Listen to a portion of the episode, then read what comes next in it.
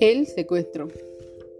En Córdoba, Veracruz, llegaron un grupo de personas que secuestran, matan, venden droga y violan las leyes y derechos de los humanos. Son conocidos como narcotraficantes. Desde que llegaron se han encargado de hacer la vida miserable a las personas que tienen sus propios negocios o son dueños de locales. Lamentablemente empezaron a cobrarle piso a mis tíos. Son dueños de un fraccionamiento residenciales. Ellos les pedían mucho dinero y mis tíos se encargaban de darles lo que se les pedía a cambio de su libertad y seguridad. Con el tiempo, empezaron a pedir más y más dinero, pero mi tío ya no estaba de acuerdo, ya que era mucho dinero que se les pedía.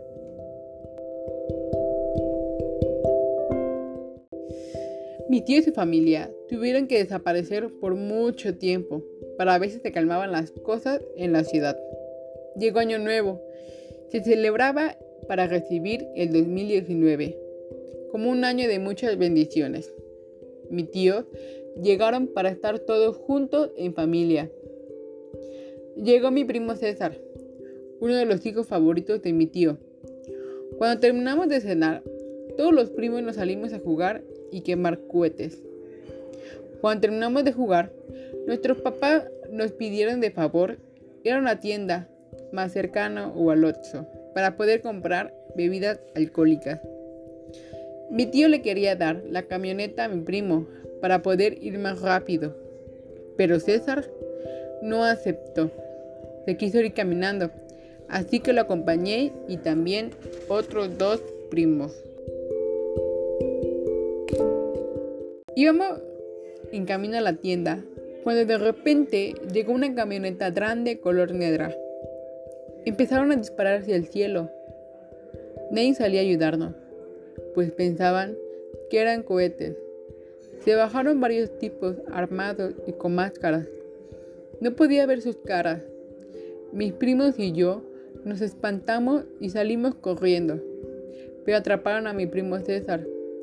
Llegamos a la fiesta Empezamos a gritar y a llorar. Todos se espantaron y tuvieron que cancelar la fiesta. Todos tuvimos que ir a nuestras casas. Pasaron tres días y tuvimos un mensaje de mi primo César. El mensaje fue directo a mi tío, al huir y no pagar el montón que se le pedía.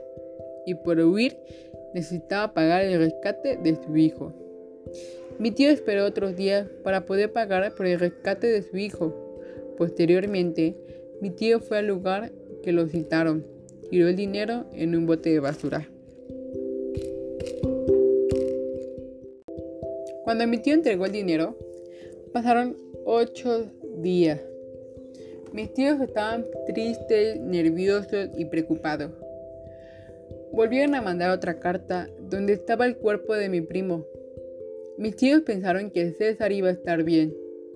Lamentablemente, lo encontraron en una bolsa negra descuartizado. Mi tío estaba enojado, ya que pagó por el rescate. Después de eso, mis tíos tuvieron que irse para Estados Unidos. Desde ese entonces no han regresado.